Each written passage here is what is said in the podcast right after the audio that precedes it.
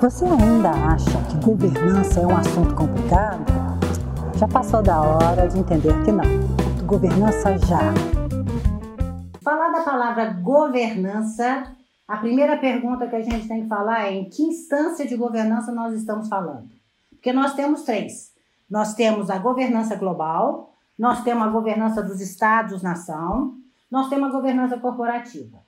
E essas três instâncias, elas têm em comum né? Falar a palavra governante nos remete a quatro valores fundamentais dos quais os quais a sociedade civil planetária hoje consideram, né, como irrecusáveis.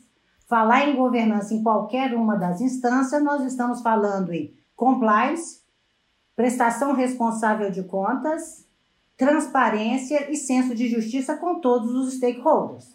É isso que nós estamos falando. Então, a robustez do tema, a respeitabilidade do tema vem que é, né, uma que é um, um sistema que é baseado em quatro valores, né?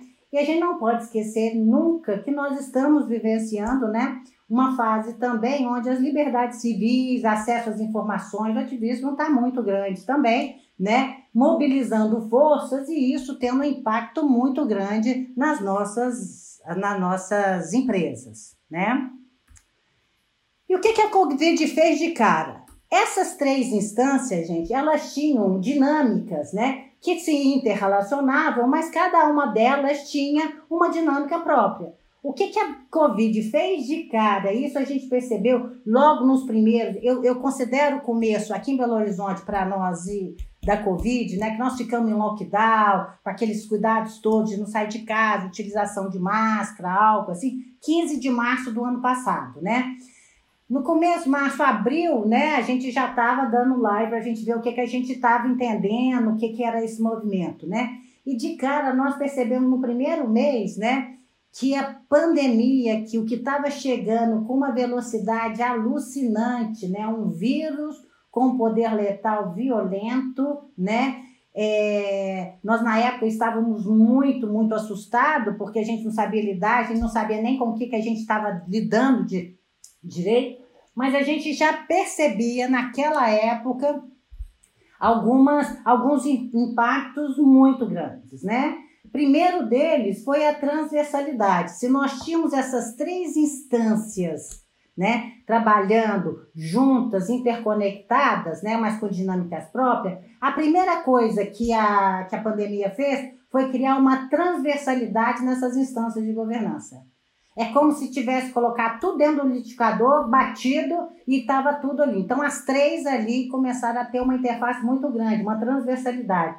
Entendendo transversalidade aqui, gente, o seguinte: a dificuldade que nós tínhamos e que nós temos de estar tá utilizando máscara, né? não ter aquela, aquele distanciamento social, a questão do álcool gel, aquela coisa toda, a mesma dificuldade que uma pessoa física tem, a cidade tem, aí o Estado tem, o, o, o país tem, tá? E o, planeta tem. Então a gente através das nossas próprias, do nosso entendimento do que a gente está passando, ou tentando, as nossas dúvidas, os nossos medos, tudo isso, né? A gente entendendo o que a gente está passando, a gente consegue entender que o outro também está passando, e isso cada hora numa, numa, numa dimensão muito grande, né?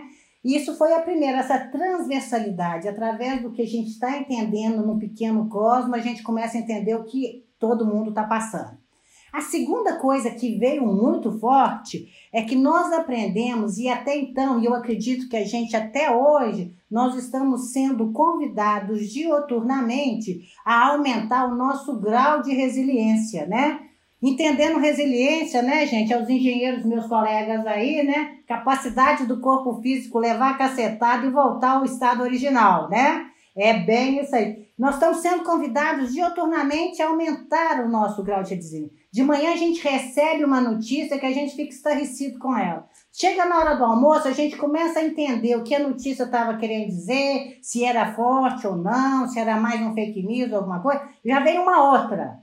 E a gente passa, é outro caldo que a gente leva no mesmo dia. E, e assim à noite também. A gente termina, vai dormir com outra notícia. Então, é, é, o tempo todo sendo bombardeados com notícias, com coisas esquisitas, muitas vezes assustadoras, né? E a gente tendo que lidar com isso o tempo inteiro. Então, a gente ser obrigada, né? A gente ser convidada a aumentar o nosso grau de resiliência. Eu acho que desde o ano passado, todos nós, né? É, ficamos mais resistentes, né? Estamos mais resilientes a qualquer coisa e hoje nós até adquirimos um senso crítico a respeito do que está chegando e o quanto nós vamos realmente nos preocupar com as notícias, né? Preocuparmos com as notícias que está chegando. Outra coisa também, né, que ficou muito patente, principalmente em empresas familiares, quem trabalha em empresas familiares aí, né, a questão, né, o dono começou a perceber que se ele fosse cometido, né, de uma hora para outra pela Covid, ele poderia não estar mais. E aí ele começa a olhar para o negócio dele e fala assim: Meu Deus do céu, e agora?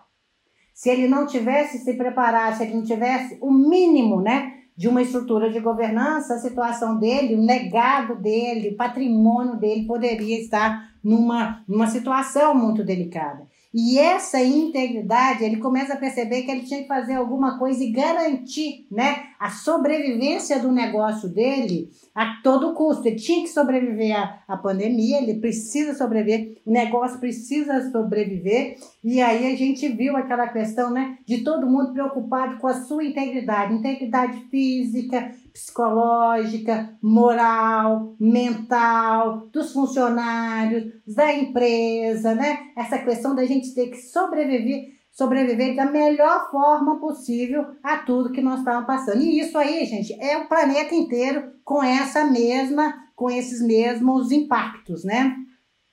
E uma coisa que me chamou muito a atenção logo de cara é que como uma pandemia, com a força que estava, esquisita como estava, trazendo coisas, né? E, provocando um sentimento é, muito é, assustador em todo mundo, como ela foi capaz de criar uma sincronicidade na sociedade civil planetária. Nós vimos coisas maravilhosas acontecendo entre países, entre é, é, institutos de pesquisa, todo mundo trabalhando junto em função de uma de uma, de uma vacina, né? Não vamos deixar as coisas erradas, equivocadas que também aconteceram, mas vamos, vamos olhar a questão, né, do, do sentimento, né, de que nós éramos um só, né? E que cada um tinha que fazer a nossa parte, que era importante todo mundo aqui tá fazendo as mesmas coisas para a gente ajudar o planeta a sair de uma situação que era comum e era pertinente a todo mundo, não tinha aquela de, de você ser mais culpado ou você poder fazer, não, nós percebemos o quanto nós tínhamos que estar todo mundo dentro de uma mesma onda para termos chance de sair disso aí. Essa sincronicidade, nós começamos a ver o outro casa. Nós começamos a ver a nossa família, que a gente não tinha tempo muito para vivenciar. Nós começamos a ver ali a importância, né? E essa sincronicidade hoje, quando você afasta de uma pessoa no, na fila de supermercado, essa pessoa nunca vai achar, ou pelo menos a gente espera né, que isso já tenha mudado, que você está afastando dela por algum problema que podia ser racismo e tudo, porque era assim antes da pandemia, né? Não, a pessoa é capaz de entender que você está afastando em respeito a ela e respeito a você também, né? Então, essa sincronicidade foi algo assim que me chamou muito a atenção logo de cara, nos primeiros meses. Isso ficou muito patente e a gente, de uma certa forma, a gente percebe que as coisas ainda estão aí. O fato é que muitas das coisas que a gente é, estava vivenciando, que a gente trabalhava, né, que a gente tinha principalmente aqueles organismos multilaterais da governança do Estado, do, do, do planeta, a gente começou também logo de cara a perceber o quanto vale uma OMS, uma OMC no momento de uma pandemia. Será que vale a pena a gente ter esses organismos com, o custo que é para assim, para fazer? O que, que de fato, efetivamente, eles estavam proporcionando no mundo no momento que eles tinham que que dá as caras para dizer o que, que eles vieram, o que, que eles estão fazendo ali, né? E a gente começa a ver umas coisas esquisitas, uma, uma volta, né, daquela guerra fria entre Ocidente e Oriente. Olha a questão da China hoje, né? Estados Unidos, Biden, né? A gente começa a ver uma espécie de um retrocesso em coisas que a gente, como sociedade planetária, gente, nós já tínhamos passado disso, mas tem umas coisinhas, né? esquisitas acontecendo que a gente tem que começar ali. Mas o fato que no meio disso tudo, né, o que realmente aconteceu foi que boa parte do comportamento humano, societário, nós mudamos, né? Nós mudamos. A gente precisa entender que essa pandemia tem um, tem um tom apocalíptico nela, né? Porque se a gente imaginar que em 1720 nós tivemos a praga de Marcela, 1820 a pandemia da cólera, 1920 a gripe espanhola e 2020 coronavírus, né? É uma coisa meio cíclica, né? Que a humanidade passa ciclicamente, né? E o que que a gente vai ser daqui para frente?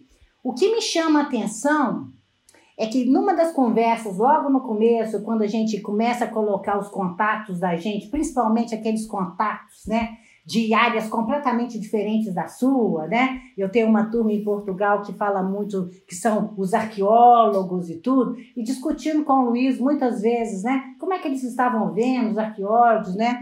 Aquela turminha toda, a questão das culturas no país com a pandemia e tudo, né?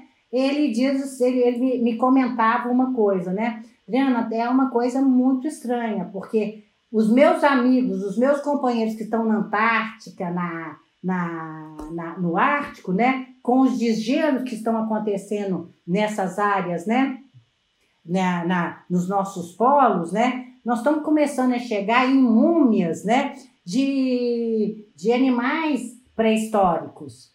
E o que está chegando nessas múmias, o que está despertando, o que está saindo, o que está revivendo de vírus e bactérias daquela época, era uma coisa absurda. Então, assim, a pandemia para nós, os arqueólogos, vai ser o que a gente vai ter daqui para frente.